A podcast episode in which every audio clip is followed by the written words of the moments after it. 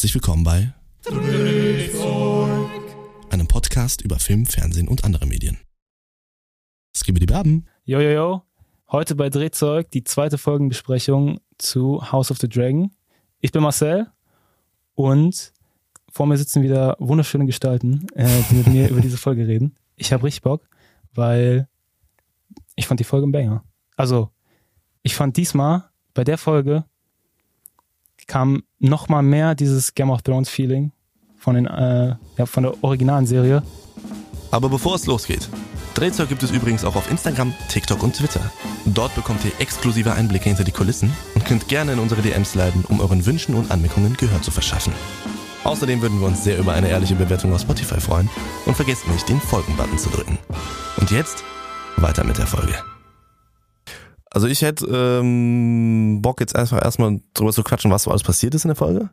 Weil jetzt sind wir ne, in der Serie so, Folge 2, jetzt können wir so ein bisschen auch auf uns auf die Folge 1 schon beziehen und alles. Also erstmal einfach vielleicht so durchquatschen, ähm, was so, was so gegangen ist, Digga, was, was sich so aktualisiert hat, sag ich mal so.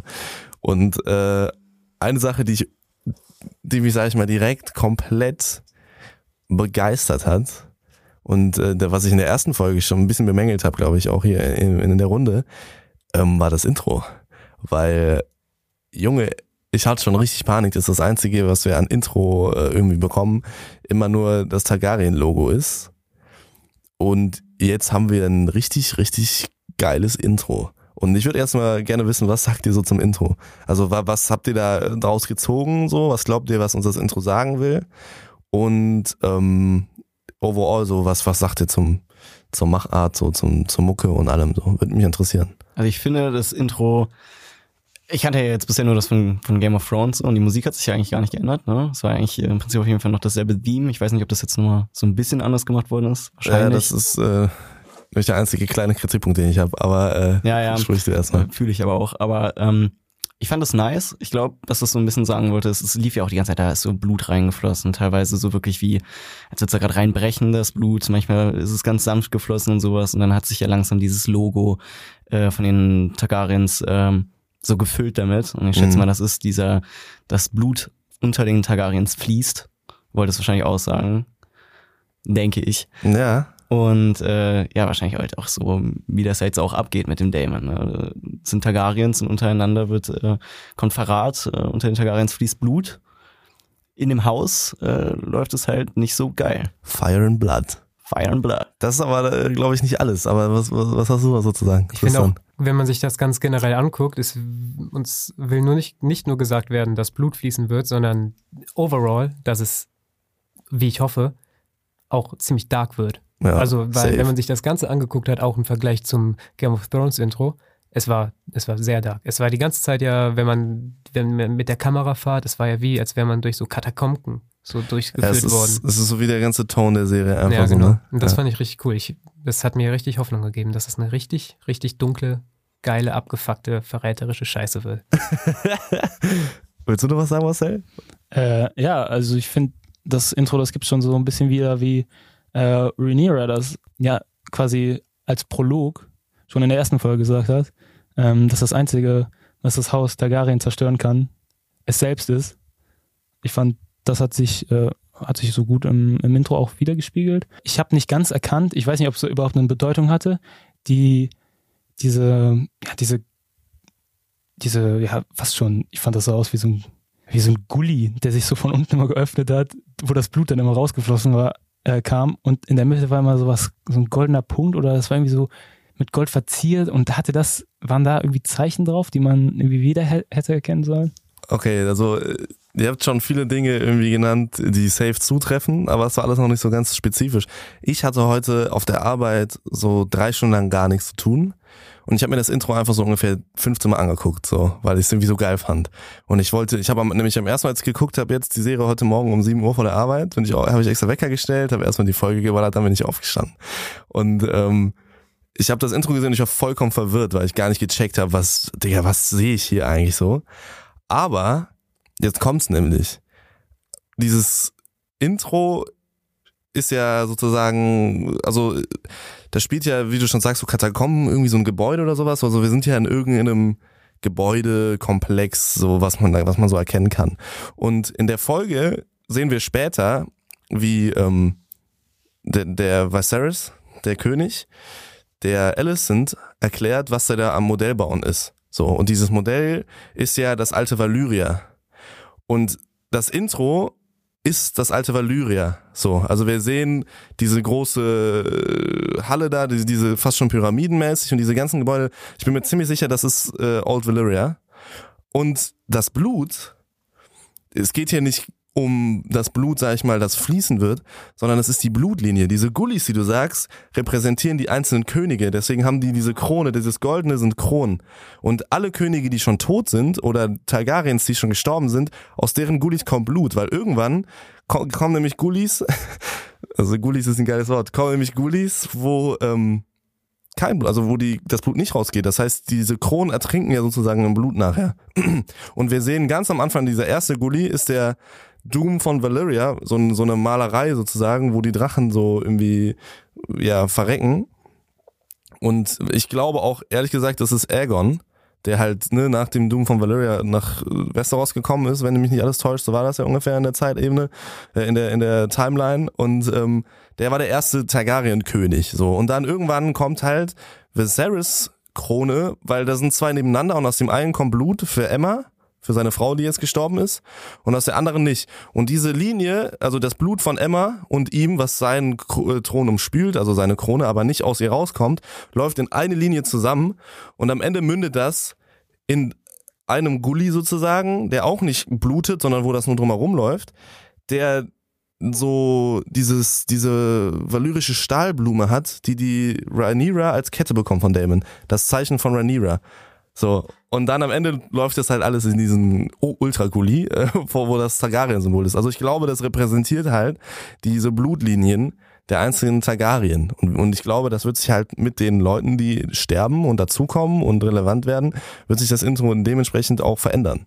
Und das finde ich unnormal geil, weil das hat so den gleichen Spirit wie ähm, das Game of Thrones Intro, wo wir halt immer die Orte gesehen haben ähm, in ihrem Zustand. Auch eine Winterfell, was irgendwann brennt und dann brennt es da halt auch. Ähm, oder nach der langen Nacht, wie das dann übelst zerstört ist und sowas. Oder wie in der dritten Staffel auch diese ähm, ja, wie heißt es hier, die, die, die weißen Wanderer durch diese Eisplatten repräsentiert und sowas. Also halt mega nice. Und äh, das Intro hat mich direkt irgendwie einfach mega gehypt auf die Folge, die dann wirklich, wie du schon gesagt hast, Bock gemacht hat, Digga. Richtig Bock. Und ähm, ja, erzähl uns nochmal, wie ist die Folge gestartet? Was haben wir am Anfang gesehen? Also, ich wollte erstmal, ja, nee, nee, nee, das, das soll jemand anders recappen, weil ich will danach was, was Längeres sagen, deshalb dann lass lieber jemand anders recappen. Ja, mir ist das egal. Freiwillige vor. Ich bin, ich bin mir gar nicht mehr sicher, wie die Folge richtig anfängt. Ich meine, die ersten Shots sind äh, von den, von diesen Leuten, die an der, an der Küste da gekreuzigt sind, sozusagen von den Krabben. Ah, ja, genau, stimmt, stimmt, stimmt, stimmt, stimmt, es geht. Es fängt an mit dem, oh mein Gott, ja, mit dem Crab wieder. Ich fand das richtig nice, wie der, wie man, wie die Leute da, ja, das ist so richtig die Leute krank, da gekreuzigt wurden so und geil. von den Krabben aufgegessen wurden. Stimmt, ah, ich, ich, ich erinnere mich wieder.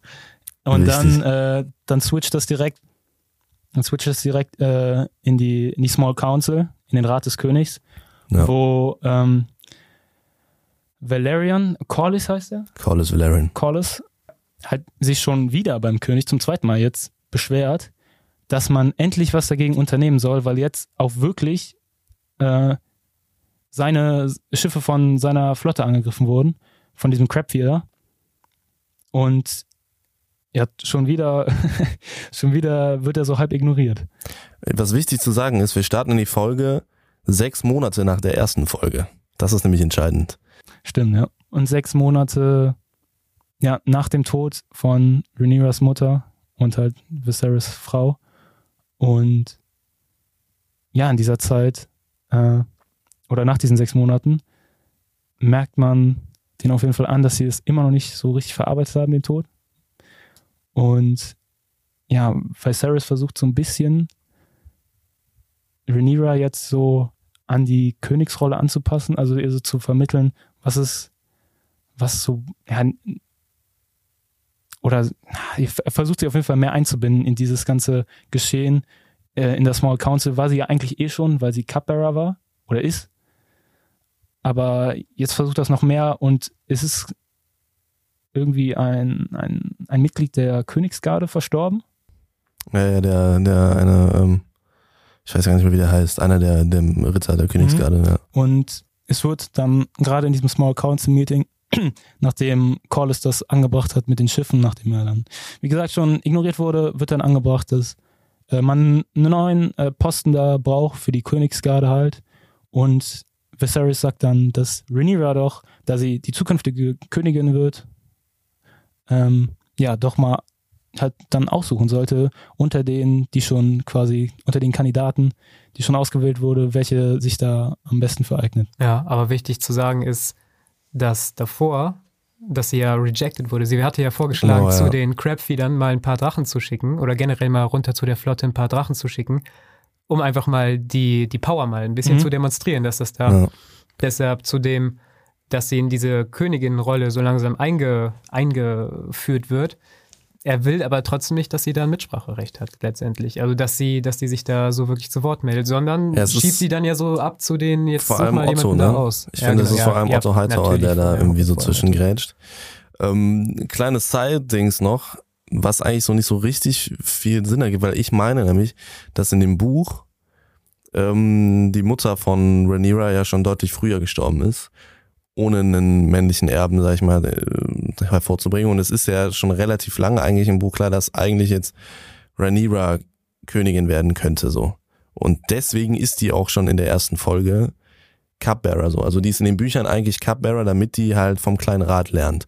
Und in der Serie ist die halt jetzt einfach nur Cupbearer und es ist ja eigentlich gar nicht der Plan von Viserys in der ersten Folge gewesen, bis zum Ende dann halt, ähm, dass sie ja den Thron erbt, was nicht so ganz viel Sinn macht, aber jetzt ist es halt so, jetzt ist es offiziell so, sie ist im kleinen Rat dabei, um halt zu checken, wie regiert man. Und ähm, ja, dann kommen wir halt dazu, dass sie ja einen neuen Königsgardenritter aussuchen soll und ähm, ja, das auch ganz smart macht. Mhm. Aber noch kurz zu dem, was Tristan gesagt hat. Ist mir nämlich, ja, als du es erwähnt hast, wieder eingefallen, dass Rhaenyra ja versucht, da ähm, mit diesem Crabfeeder fertig zu werden, indem man da hier mal zeigt, wo der, wo der Hammer hängt, wo das wirklich die Targaryens das Sagen haben in den sieben Königreichen. Ja. Und da mal zeigt, dass man ja diese Vormacht durch seine Drachen hat und da mal ein paar Drachenreiter hinschickt.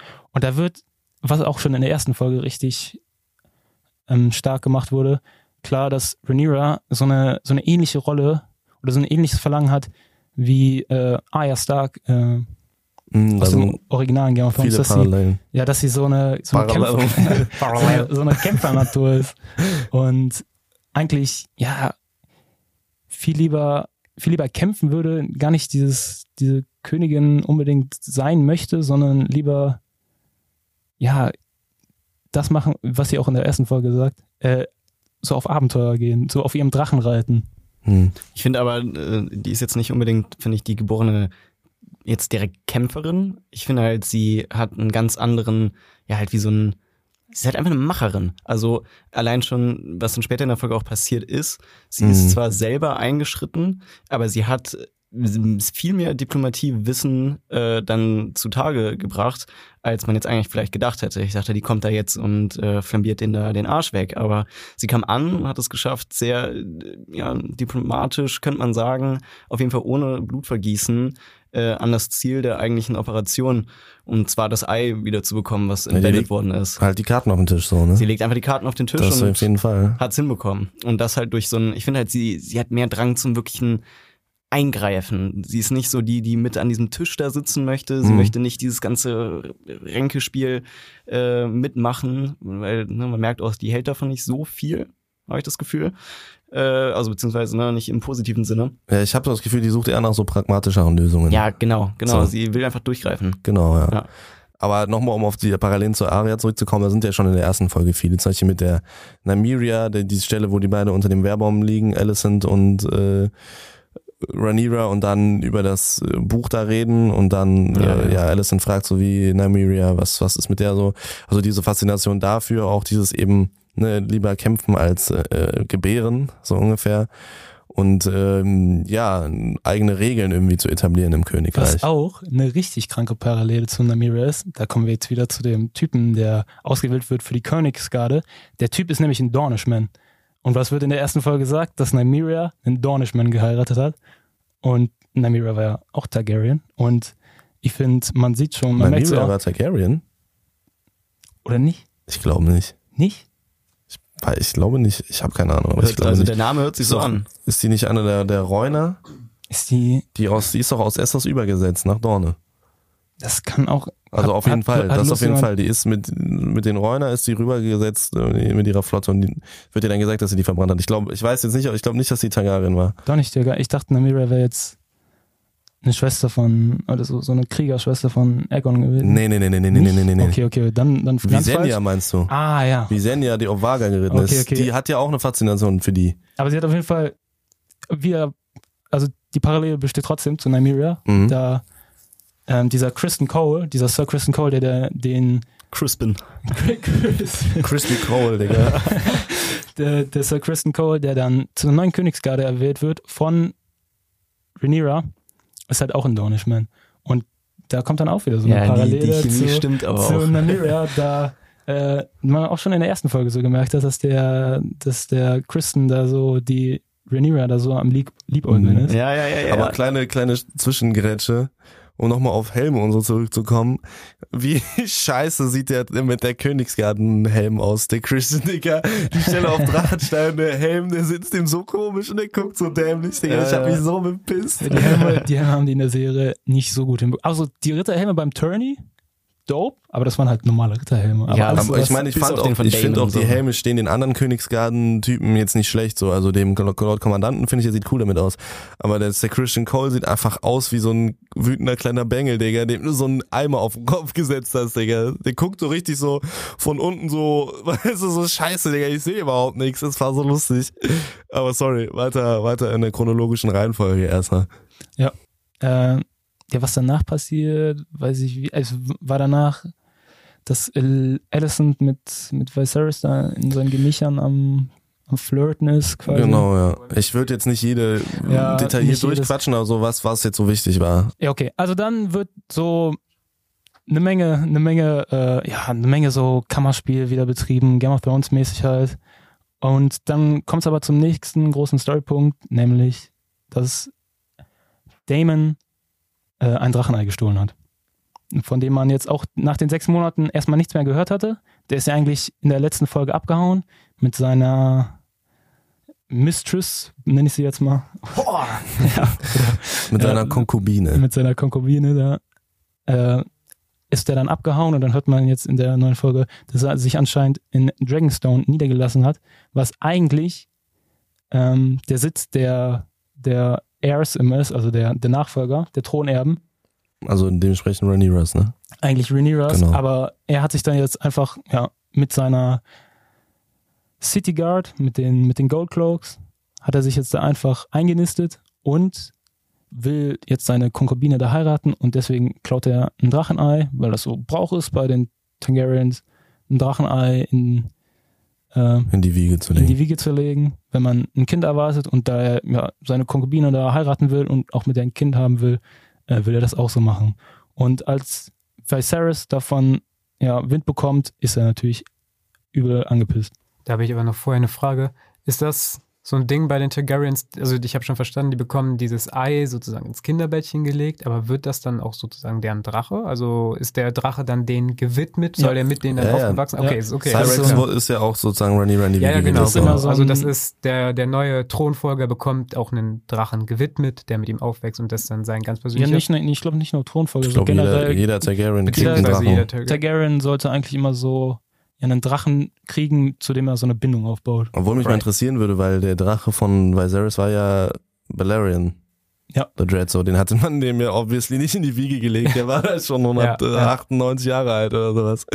Ja. Ähm, Ich weiß auch nicht ganz, wie das funktioniert, aber aber jeder hat halt einen Drachen. So, Ja. und wenn du keinen erbst, so, ne, wie Viserys nehme ich mal an, kriegst du halt einen in die Wiege gelegt. Ja, okay. Weil. Cyrex ist ja auch noch relativ jung, der von Rhaenyra, Ja, und der ja, ist wahrscheinlich so alt wie sie. Ja, ja, genau. Ja, so hatte ich das jetzt auch. Ja, okay, alles klar. Frage beantwortet. Ja, was, was, was wichtig ist mit, äh, mit Damon, ich habe so ein bisschen das Gefühl, das ist so der pubertäre Boy, der so seine, seine Eltern oder beziehungsweise seine, äh, also die, die, die autoritären Personen in seinem Leben ein bisschen abfacken will, weil das irgendwie so, der erfindet diese ganze Story mit seinem Kind und, und seiner, äh, ich will meine Mistress heiraten und sowas und, klaut dieses Ei, was ja eigentlich für, für Baelor oder Ba- Balon, Baelor, ne? Ba- Baelor? Ba Balon? Bal Balon oder sowas. Auf jeden Fall, ja, für den gestorbenen Jungen, äh, er, sag ich mal, äh, aus der ersten Folge gewidmet war, was Rhaenyra ihm in die Wiege legen wollte, weil, ihn da, weil sie das an, an, an Vaga erinnert hat.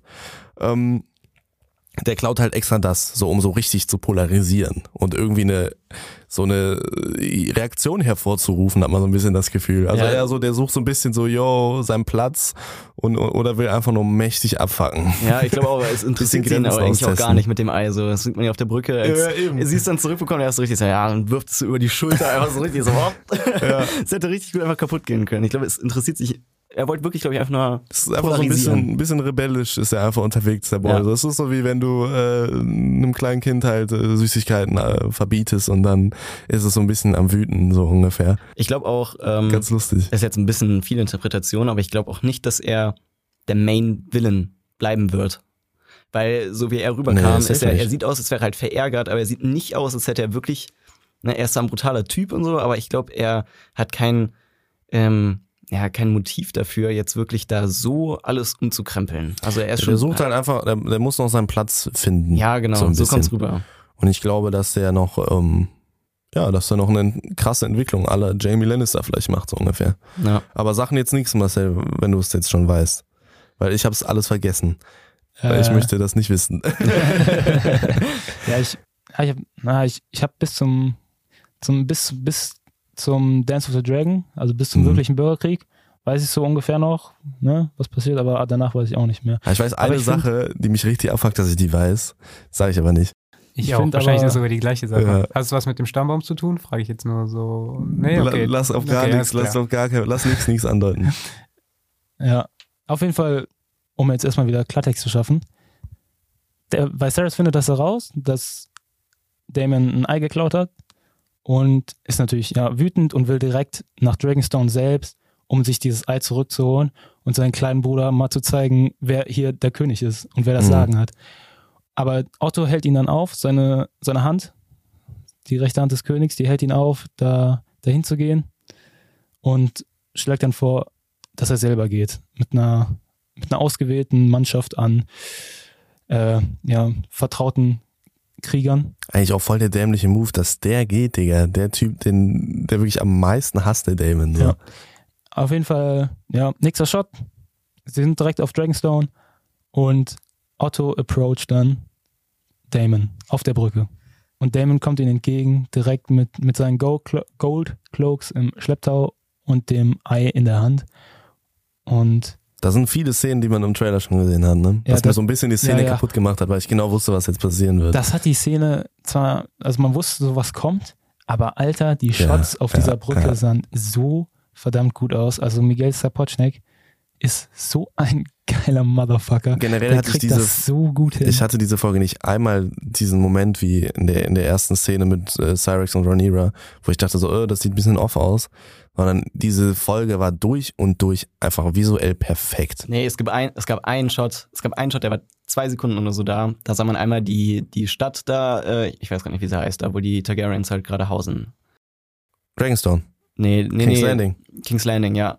Die Da- Hauptstadt. Ja, genau. Ja, die, dieser einmal richtig schlecht, also die war auch so mäßig geblurrt, so an den Ecken und so. Das war so ein relativ, das war ziemlich orange, der Shot. Das war so, Ach, da wo die Sept in der Mitte war? ja, genau, das sah, das sah, Ja, fand das ich, fand ich aber. das sah aus wie bei Star Wars, wenn die so äh, das, äh, die City gezeigt haben oder sowas. Das war so ein bisschen verwaschen auch, so gar keine Details da drin. Das war alles glatt und pale. das ist mir gar nicht so aufgefallen. Ja, mir, das war auch halt so zwei Sekunden der Ja. Serie. Also, Aber auf jeden Fall sonst so, was die, was die Drachen betrifft. Ja, oh, Alter, die Szene ist krass. die ist so Die geil. Szene ist so krass, wie die Wolken wie die sich so aufbäumen und ich fand, das war einfach perfekt. Also auch Das sah so, so gut physikalisch aus. gesehen, es hat einfach, es war einfach so geil aus. Und wenn wir schon gerade bei dem Visuellen von der Folge sind, ich fand auch da, wo Rhaenyra mit The Queen Who Never Was, wie heißt die nochmal? Wo die Äh, da geredet haben. Ja, genau, wo die, äh, wo die miteinander geredet haben. Ich fand, wo die auf diesem Balkon waren, Mhm, mhm. ich fand es, ich fand es da so wunderschön aus. Der, der Hintergrund, also wie das alles, die Farben, wie die miteinander, wie die Ja, ineinander Das verlaufen sieht, sind. das sieht halt einfach aus sah wie, so wie schön Gemälde, einfach so. das finde ich auch, ja, wo, wo, wo wir jetzt wirklich beim Visuellen sind, dieser Kontrast, wo ihr am Anfang meintet, dass diese Serie eigentlich richtig dark ist, aber ich finde, dieses Farbbild und das sieht so alles so, so, So satt. gut aus, so richtig, als wäre man in so einem, ja, so High Fantasy, in so einem Märchen schon fast. Mhm. Das ist einfach so ein starker Kontrast zu der, zu der Handlung, die da eigentlich die ganze Zeit abgeht. Das sieht so schön aus da. Ja, genau, das hatte ich ja auch am Anfang gesagt, dass mich das eigentlich stört. Aber ich verliebe mich da immer mehr und mehr rein. Auch am Anfang mit den Crab-Feedern. Ich fand, das war so geil. Es passt Ja. dieses, dieses, dieses wunderschöne, genau, dieses Satte einfach im Vergleich zu dem, was passiert und was dann gezeigt wird. Dieser, ich weiß nicht, die, dieser Clash. Ich finde es einfach wunderschön. Der, diese, ja, dieser Kontrast legit einfach auf der Ebene, so nicht bildlich, also nicht im Bild der Kontrast, sondern Ja, genau. einfach diese Schere von äh, Bild und Story, so. Ähm, ja, aber ich muss ehrlich sagen, der Look ist echt mega, mega krass, aber dadurch fühlt sich halt auch so ein bisschen, wie wir jetzt in der letzten Folge schon gesagt haben, so ein bisschen gestaged halt einfach an, so. Also es ist halt nicht mehr so, fast schon, als, als könnte man es glauben, es ist echt passiert. Aber das finde ich gar nicht schlimm. Ich finde es nämlich mega geil. Und eine Frage, ich fand den Syraxis, also den Drachen von, von Damon, jetzt in der ersten Folge nicht so stark. Wie fandet ihr den jetzt, Digga? Da- Das ist mir direkt, also direkt, als ich den gesehen habe. Ich sehe ihn so, ich komme, man sieht so kurz die Klaue schon Auch die hochkommen. Sounds. Boah. Die Sounds, ja, um die Sounds geht's aber jetzt, aber ne, weil er kommt so hoch und ich denke mir schon, uh, jetzt, jetzt richtig böse, jetzt richtig dunkle Atmosphäre, jetzt er bedroht sie komplett und diesen kommt dieser Drache. Halb im Stimmbruch krächzt der da so ein paar quietschende Sounds raus und ich dachte mir nur, äh, das, und, er hat das Maul auch übel weit aufgerissen und Ja, dann da, kommt okay, dann so das ist die eine, das ist die eine Sache, die, ich, die, die, Ja. die, die mir auch gerade noch. da äh, dachte ich mir dann einfach nur so, okay, der Drache, ist, der sieht zwar cool aus, aber ich fand die Geräusche, die waren, die haben sich zwar nach niederträchtig angehört, aber es hat sich auch nach, ähm, ihm, der hat irgendwie die Nacht davor zu viel gesungen und hat jetzt keine Stimme mehr. Ich weiß, was du meinst. Der eine Shot, wo er mega das Maul aufreißt, aber nur halt so diesen komischen Quietschsound abgibt. Safe. Das war, das war weird. Aber ich muss ehrlich sagen, diese Sounds, wenn er approacht, die klingen einfach so richtig krank, Digga. Das ist so ein richtig, der ist, sieht ja auch so aus. Das ist so eine lange, schmierige Drecksechse, Digga, der einfach so richtig böse ist. Und das gefällt mir jetzt irgendwie auf einmal. Ich bin eigentlich so ein Fan von so übermächtigen Überdrachen, so halt wie Drogon oder sowas, finde ich eigentlich viel geiler. Aber mir gefällt dieser schmierige, kranke Wurm einfach, Digga. Es ist so ein richtiger Wurm, dieser, dieser Drache. Auch mit diesem unnormal langen Hals und diesem schmalen Körper und dieses Gequietsche, das klingt einfach wie so aus so einem Horrorfilm, Digga. So, also so weißt du, das könnte auch so ein Monster einfach sein und das finde ich irgendwie geil. Ich finde das auch mega geil. Bei mir ist es genau andersrum. Ich finde das eigentlich geil, wenn die Drachen so, ja, so genau sind, wie du sie gerade beschrieben hast. Also ich mag nicht dieses Erhabene, sondern dieses, Mhm. dieses, dieses, ja, fast schon, wenn man sich so ein bisschen denkt, so, Ja, eher so schlangenmäßig halt. ja, genau. Ja. Und dann dazu, ich fand, das hat sich so ein bisschen nach, das hat so ein bisschen den Predator, so Genau, Predator-Vibes genau. gegeben. Ja. Ich fand das richtig geil und dann reißt, wie ihr schon gesagt habt, reißt Ja. ihm das Maul auf und dann war es irgendwie verhältnismäßig leise. Da dachte ich mir so, okay, da hättet ihr noch ein bisschen mehr, aber insgesamt, das rundet diesen Drachen ab und dieses Predator-Weiß, dieses ekelhafte, ich finde das so geil. Ja, ich hätte mir da einfach so ein sägendes Brüllen, also nicht so ein tiefes, sondern so ein richtiges, so ein schneidender, lauter Sound, der dir richtig im Ohr wehtut, aber so ein hoher, so eher Richtung Nazgul und, und Drache, weißt du, Fellbeast äh, aus, aus Herr der Ringe. Das hätte ich mir da eher so ein bisschen gewünscht, als halt, das stimmt schon, er reißt das Maul auf wie sonst was, Digga, wie der T-Rex aus, äh, aus Jurassic World und ähm, ist, äh, der, keine Ahnung, so, ne, hat Stimmbruch, hast schon recht. Ja, fand ich auch. Ich finde das richtig gut, dass das Dragon Design nicht so ist wie im, wie im originalen Game of Thrones, dass sie so richtig, mä- also es soll hoffentlich auch noch richtig majestätisch mächtige Drachen geben, Mhm. aber halt nicht viele, sondern nur ein oder so. Ja, die Weil ich- Varietät ist halt Ich nice. finde, ja, ich finde das gut, dass sie das Design von den Drachen so einzigartig halten, damit jeder Drache so seinen eigenen Charakter hat. Genau, ja. Das finde ich auch, fand ich am Anfang ein bisschen weird so, weil ich, äh, keine Ahnung, weil halt die drei Drachen in Game of Thrones alle gleich aussehen und irgendwie alle gleich drauf sind, so ein bisschen. Ähm, aber finde ich jetzt richtig geil. So, da, da ist mega Potenzial drin. Wenn wir jetzt schon mal den Drachen sind, ähm, ja, und wir haben gerade eben schon einmal über Vaga geredet, die Drachendame von Visenya damals, die auch schon mit Balerion und Aegon äh, über die Meerenge gekommen ist, soweit mich nicht alles täuscht. Ähm, oder auf jeden Fall dann relativ bald geschlüpft ist. Nee, ich glaube, ich glaube, ich glaube, ich meine, das wäre die, die mit. Ja, die ist auf jeden Fall die von, von Aegons Schwester. Ja. Ich weiß noch nicht, ob die vor dem Val äh, Doom of Valeria ge- geschlüpft ist oder Nee, danach. nee, ich nee, glaube danach. Danach. Ähm, ja, auf jeden Fall die wurde jetzt mal namentlich erwähnt von, und da können wir nämlich direkt die Brücke schlagen, von der neuen, äh, oder beziehungsweise man, man glaubt es, von der ähm, ja, neuen Anwärterin auf die Hand des Königs, nämlich die zwölfjährige Tochter Lena, glaube ich, von Corlys Valerian, der unbedingt möchte, dass äh, Viserys die heiratet. Und die redet über Vaga und ich will die unbedingt sehen, Digga, weil ich will, das ist halt mein Type of Dragon, die ich fühle, Digga. So ein mächtiges Übervieh. Und die hat man im Trailer einen Shot gesehen und ich, das, also darauf freue ich mich, glaube ich, am meisten in der ganzen Serie, wenn, wenn endlich Vaga kommt. Und die wurde jetzt zum ersten Mal erwähnt und man erfährt, dass der Drache halt lost ist, der ist weg.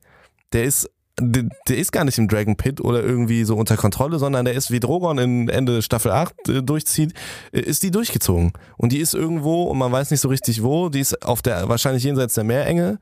Und ähm, ja, man, ich kann mir schon ungefähr erahnen, wie die nämlich ins Spiel kommt. Ja, genau, und ich genau. bin so gehypt, Digga. Es wird Ich bin auf jeden so Fall gehypt. ein sehr epischer, also es verspricht einen sehr epischen Auftritt. Habt ihr schon den, Staff, äh, den Trailer für Folge 3 gesehen? Nein.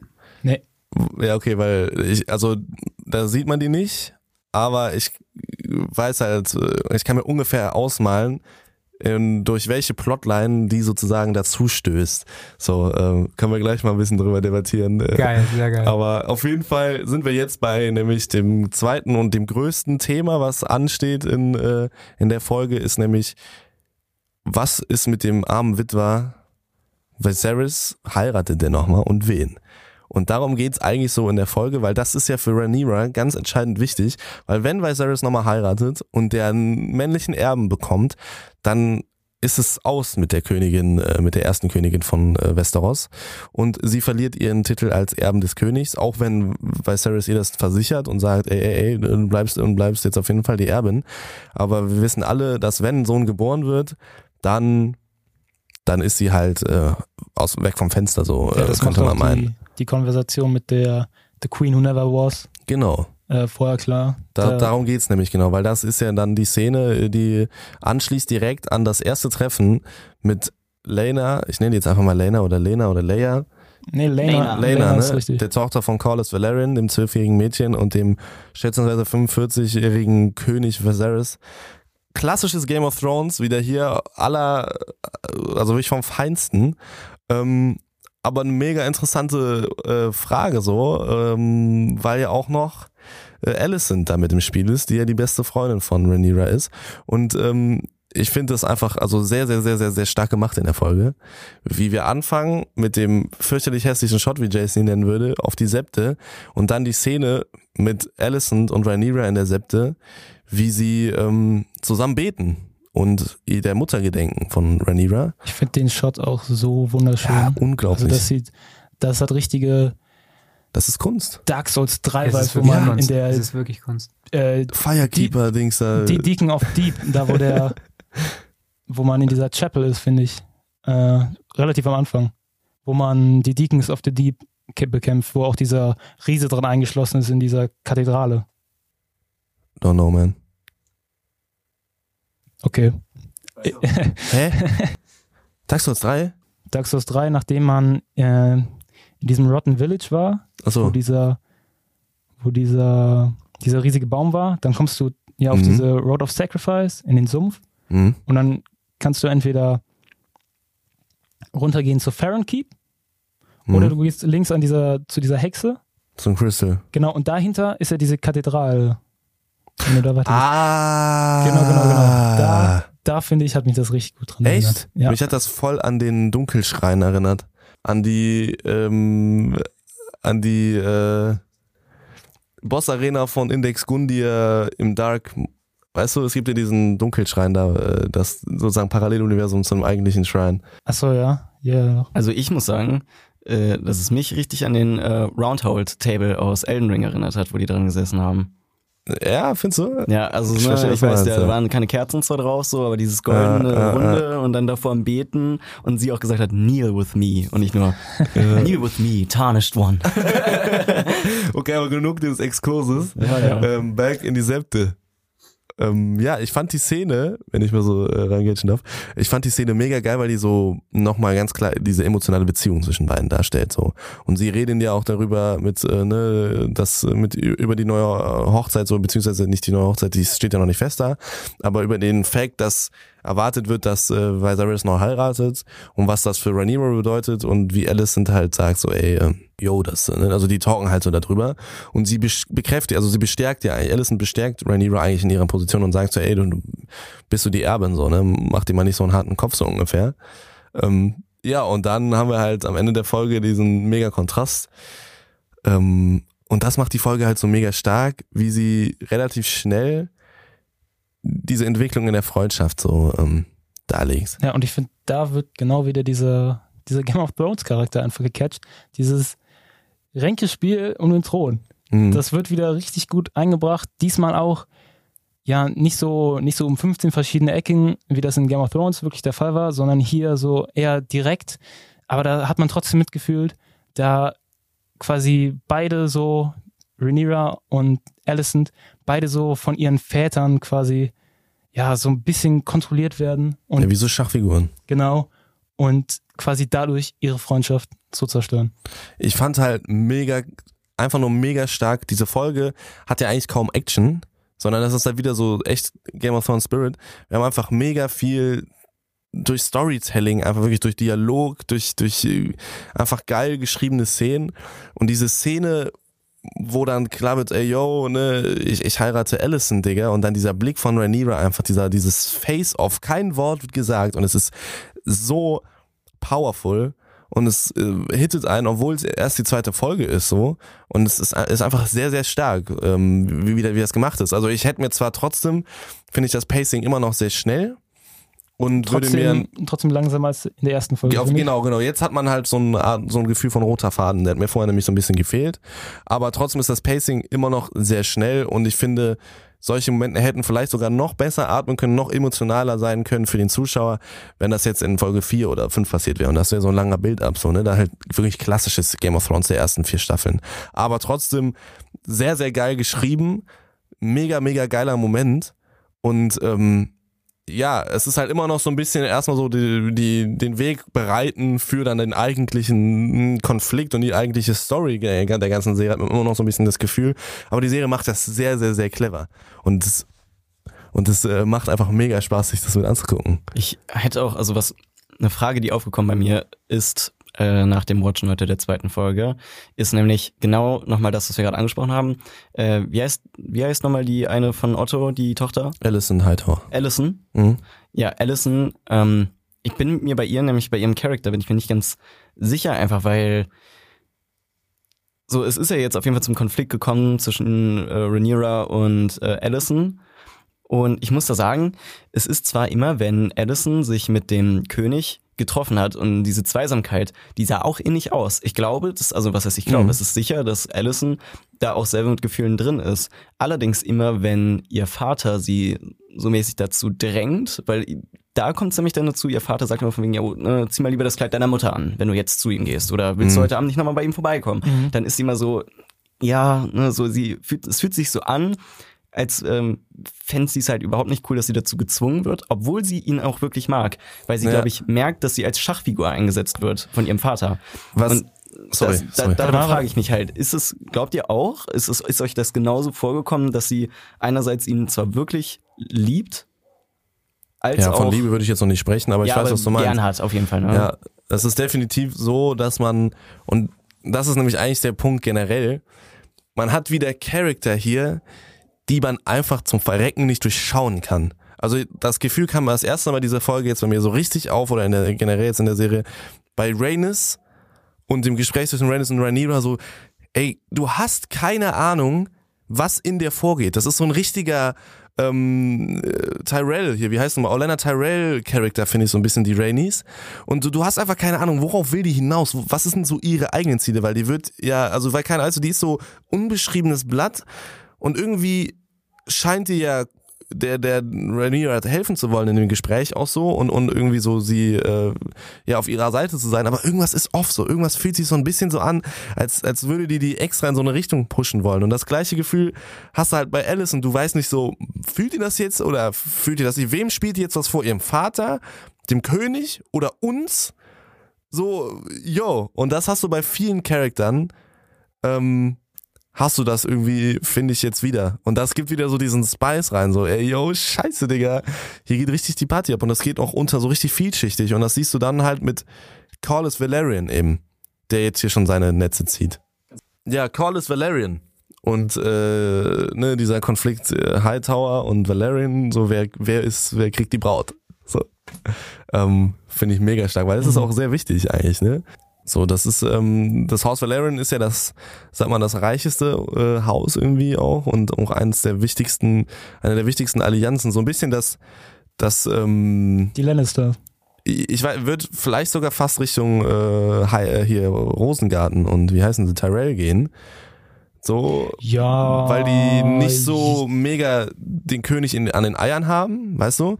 Ich finde, die Lannisters waren ja, Ja, okay. eigentlich die wirklichen Herrscher. Das ist jetzt nicht so der Spirit bei den, äh, bei den Valerians, aber die sind halt einfach mit die wichtigsten Allies so. Und später sind für die Lannisters die wichtigsten Allies die Tyrells. In Staffel 3 fängt das dann an. Und ich bin so, das ist so ein bisschen so die Parallele hier. Und Viserys wirklich der dämlichste Vollidiot überhaupt, Digga. So ein Vollspaß, den nichts auf die Kette kriegt und halt überhaupt keine Ahnung von Politik hat, immer das Gefühl, weil er dem Valerian halt wirklich zehnmal auf die auf die Eier tritt so mäßig und den und den echt irgendwie verarscht durch und durch. So und das äh, mündet dann halt im Ende der Folge.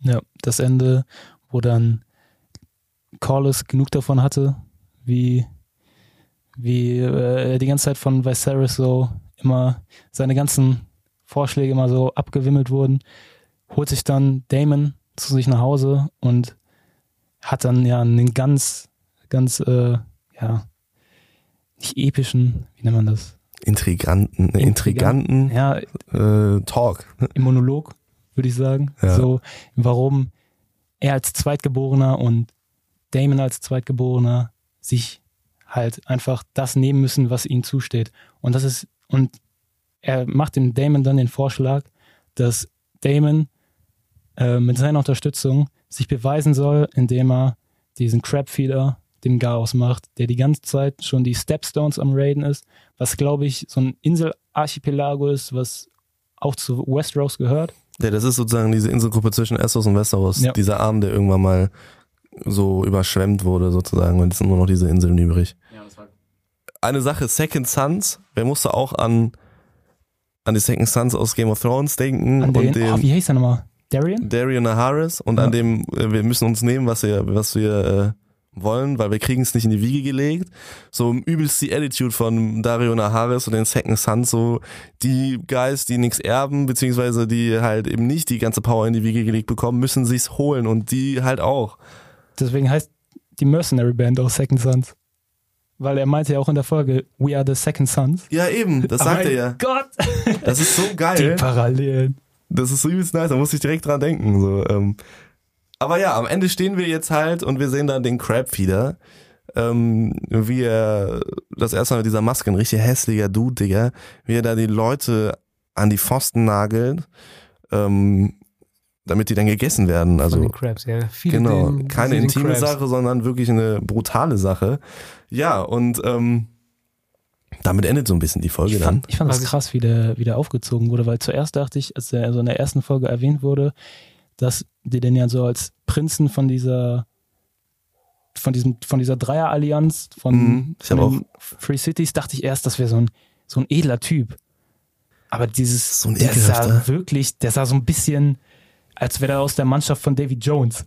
Ja, Ja, voll, musste ich auch dran denken, musste ich auch direkt dran denken. Aber ich fand noch wichtig, eine Sache noch zu Damon und Corliss, äh, ich fand noch, richtig interessant, wie Damon aber auch zum Beispiel gesagt hat, so, ich rede so über meinen Bruder, aber du redest Mhm. nicht über meinen Bruder. So, So ein Also ist interessanter nochmal- echt, Charakter, der Ja, genau, das fand ich richtig cool, wie die das nochmal aufgezogen haben, weil wenn er jetzt so, es hat sich ja schon so angefühlt, als wäre Damon dem schon gewidmet, so, ja, hört sich gut an, ich will da mitmachen, aber da, dann trotzdem nochmal so, das ist trotzdem noch Ja, was, Familie. halt, so, was ne? halt eben, was halt interessant ist, es ist jetzt nicht so, dass, ähm, wie man bei von Game of Thrones vielleicht auch erwarten würde, die schmieden jetzt einen Komplott, um halt den Viserys zu killen, so, weil der Damon halt die Macht haben will und der ist so gierig nach Macht, dass er halt über die Leiche seines eigenen Bruders gehen würde, sondern nein, der Boy will halt gar nicht seinen Bruder killen, der will eigentlich cool mit dem, sagt man so ein bisschen das Gefühl. Und der will eigentlich seine Anerkennung und, und irgendwie so, mh, keine Ahnung, es ist ganz, ganz schwierig, man versteht nicht so wirklich, was will dieser Damon, aber der ist gar nicht so böse.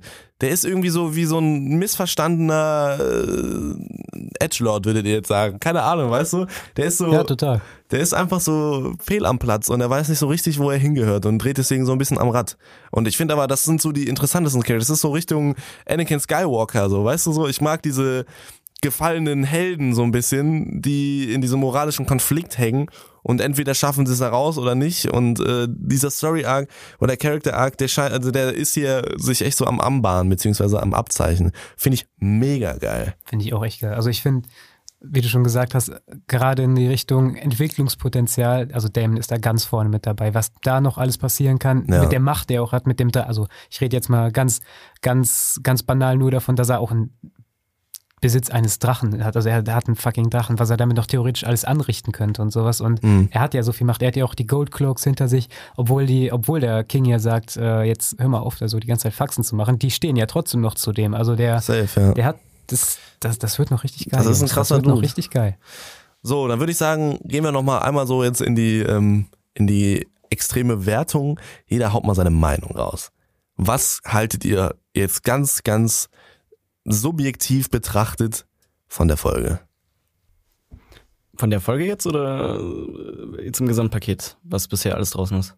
Ja, von der Serie und jetzt vor allem von der neuen Folge, aber natürlich so so viel ist ja noch nicht draus. Okay, ich, ich belasse es bei der Folge einfach. Ist, glaube ich, am besten. Ja, ich muss sagen, die zweite Folge, ähm, da ging natürlich nicht so die Luzi ab wie in der ersten. Fand ich auch gut, Hm. weil die erste, haben wir ja schon gesagt, das Pacing, das war ein bisschen ja, zu schnell. Das war, das hat sich nicht so ganz geil angefühlt. Aber die zweite Folge, das war schon nice. Also besonders, weil ich jetzt auch, wie ihr nochmal gesagt habt, das ist mir gar nicht mal so klar gewesen, aber dass jetzt auch viel mehr durch wirkliche Dialoge ähm, die Story als auch die Charaktere zur Geltung gekommen sind, fand ich richtig geil. Und besonders allein schon die Szene auf der, auf der Brücke da bei, ähm, Boah, bei ja, Dragonstone, Gucke ich mir auf jeden Fall gleich nochmal an. die war halt richtig wild. Die hat richtig Spaß gemacht. Ja, und äh, die Drachen, wie gesagt, der eine pubertäre äh, Drache ohne Stimme, der war natürlich, hätte man besser machen können. Äh, das Aussehen war sick. Und äh, ja, ich bin heiß auf die nächste Folge. Und das sagte jemand, der bei Game of Thrones in Staffel 1 sich dachte, ah, und es zieht sich irgendwie wie Kaugummi. aber das ist auch das der Unterschied. Ich fand's auch, also ich habe mich, als ich gesehen habe, wie viel Dialog, also durch die Folge immer mehr wurde, wie viele Dialoge, wie viel da geredet wurden. Und oft wartet man ja bei Folgen so darauf, wann kommt jetzt mal die Action. Aber ich habe die ganze Zeit gehofft, bitte lasst jetzt hier keine Action kommen, ich will weiter Ja. Dialoge holen. Gehören. Ich habe mich gefreut wie ein kleines Kind innerlich. Ich saß da teilweise wirklich die ganze Zeit mit Lächeln und dachte so, Alter, es macht so Spaß, den zuzuhören und es wird nicht langweilig und ich will, ich will mehr wissen. Gib, bitte gebt mir mehr Wissen über das, über das Zeitalter. Baut mehr Intrigen auf. Gibt mir mehr, mehr, mehr. Das war so geil. Also ich habe es geliebt. Dann mit dieser, wie schön, wie wunderschön es visuell auch war, haben wir schon drüber Mhm, geredet, muss ich ja. jetzt nicht nochmal sagen. Also ich finde, ich bin, ich freue mich einfach tierisch auf die nächste Folge. Ich, ich habe so ein Lächeln im Gesicht, das könnt ihr euch nicht vorstellen. Ja, ohne Witz. Ja, ich fand auch, das war eine richtig gute, eine richtig gute Folge, auf die, ja, die auf die erste aufbaut. Das Pacing wird so ein bisschen runtergeschraubt. Ich finde richtig nice, dass man den Charakteren viel mehr ja, Freiraum zum Atmen gibt, dass sie wirklich, dass man, ja, dass man viel mehr mit den Charakteren jetzt mitfühlt. Und ja, die Highlights der Folge fand ich auch auf jeden Fall waren am Ende da, wo Rhaenyra und Alicent ihr Face-Off haben Mhm. und wo Rhaenyra und Alicent am Ende der Folge ihr Face-Off haben und wo Damon und Otto ihr Face-Off auf der Brücke haben. Das waren so, das waren, das waren richtig schöne, richtig schöne Plotpoints. Ja, Ja, also ich fand die Folge auch mega geil. Ähm, man hat jetzt echt einfach mal das Gefühl, so, ne, wir wissen jetzt, wo geht's hin. So, wir haben jetzt die, die ersten, ja, Story Arcs, Plots einfach so etabliert, so. Wir haben jetzt zwei, drei Handlungsstränge. Ich finde, die Folge ist, wie gesagt, visuell einfach nur genial. Die Mucke ballert, endlich ein geiles Intro. Und ähm, ja, man fühlt sich jetzt an, okay, jetzt geht die Reise richtig los. Und es ist so auch einfach, also ich finde, das Writing ist wirklich sehr erfrischend einfach wieder. Es fühlt sich einfach wieder an wie Game of Thrones, wie du schon sagst. Ich finde, dass die Balance zwischen Action und Dialog und, und Storytelling so, die ist einfach genauso, wie wir das damals auch in der Folgenbesprechung, äh Quatsch, in, in der, in der äh, Trailerbesprechung, glaube ich, mal ange, angequatscht haben. Oder ob das letzte Folgenbesprechung war, weiß ich nicht. Aber auf jeden Fall, dass wir hier so ein gutes Gleichgewicht, also man hat das Gefühl, okay, die Serie scheint sich äh, einzupendeln jetzt in diesem Mittelding, ähm, weshalb du auch zum Beispiel sowas vielleicht geiler findest als ein Game of Thrones, weil es ist nicht ganz so slow.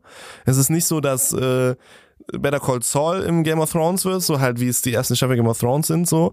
Ähm, und es ist auch nicht so Action, Action, Action, Action, so wie man das heutzutage aus dem Film und Fernsehen einfach kennt, mit wenig Inhalt und einfach nur schönen Bildern, sondern es ist ja eine richtig geile Mischung. Und ich finde so, das, das, das merkst du halt einfach im Writing. Ich finde so genial, wie diese drei Haupthandlungspunkte jetzt aus dieser Folge oder generell, die jetzt etabliert sind, die Hochzeit und äh, wer, also diese Viserys heiraten äh, Story, die Story äh, um den Crab wieder und die Story um Damon wird in dieser letzten in dieser letzten Szene mit Corlys und Damon wird das alles so wundervoll zusammengeteilt, weil wir haben den Corlys Valerian, der aus diesem äh, Affekt heraus, dass er jetzt schon wieder rejected wurde von ähm, Viserys, ähm, ja, die Hilfe bei Damon sucht, der auch vom Viserys, also dieser Star äh, diese beiden treffen aufeinander und sie reden über den Crabfeeder und wollen darüber ihren Wert, sag ich mal, präsentieren. Also heißt, diese beiden drei Haupt, hauptsächlich relevanten Storypunkte werden einfach in der letzten Folge perfekt verknotet, Digga, für die dritte Folge, die, da reden wir jetzt gleich drüber, für die Leute, die gar nichts über die dritte Folge wissen wollen, die können dann gleich abschalten. Aber die nämlich da jetzt massivst relevant werden wahrscheinlich. Und das finde ich einfach wundervoll. Das ist einfach wieder geiles Writing auf Game of Thrones Ebene. Und meine Befürchtungen von Folge 1, die ich angebracht habe, die echt viele waren, jetzt als ich mir die Folge nochmal äh, im Nachhinein nochmal angehört habe, ähm, die verpuffen irgendwie immer mehr. Und es, es, es, es halt mich richtig. Es fühlt sich auch wieder immer mehr nach Game of Thrones und nach Westeros an. So, keine Ahnung, es, ist, es wird alles wieder zum Leben erweckt. Und das macht einfach mega Spaß. Und genau darauf habe ich mich eigentlich auch gefreut, äh, als die Serie angekündigt wurde. Ja, Mann. Gut, dann wollen wir jetzt noch einmal kurz äh, Folge 3 besprechen und was, äh, was jetzt noch auf uns zukommt wahrscheinlich. Und dann ähm, war's das auch schon wieder. Okay, also ihr habt den Trailer noch nicht gesehen? Nope. Nee. Man sieht ziemlich, ziemlich viele Bilder im Trailer von der ähm, Crabfeeder Storyline. Und zwar Battle, Battle, Battle Dragons und ne, diese ganzen Szenen, die man auch in diese ganzen Schlachtszenen und sowas, die man aus dem Trailer schon gesehen hat, kommen jetzt wahrscheinlich in der Folge. Und es geht hauptsächlich um diesen Crap wieder. Und das finde ich halt so genial, weil diese drei Storypunkte jetzt genau auf diesen Punkt zusammengeführen und die dritte Folge wird massivst wahrscheinlich um diesen Plot gehen so und das was jetzt am Ende besprochen wird wird jetzt umgesetzt und es wird für alle Charaktere, die jetzt sag ich mal wichtig sind, wird dieser Moment relevant sein und da kommen wir auch zu Vaga. Wir sehen nämlich Vaga in dem anderen Trailer am Meer, wie sie von der Klippe jumpt und ihre Flügel ausbreitet und losfliegt und Lena hat ja schon erzählt, dass sie jenseits der Meerenge ist, weil ich glaube nämlich, dass durch diesen Crabfeeder-Plot Vaga nämlich noch reinkommt. Deswegen, ich glaube, die dritte Folge wird einfach nur gestört, Leute. Ich bin so gehypt.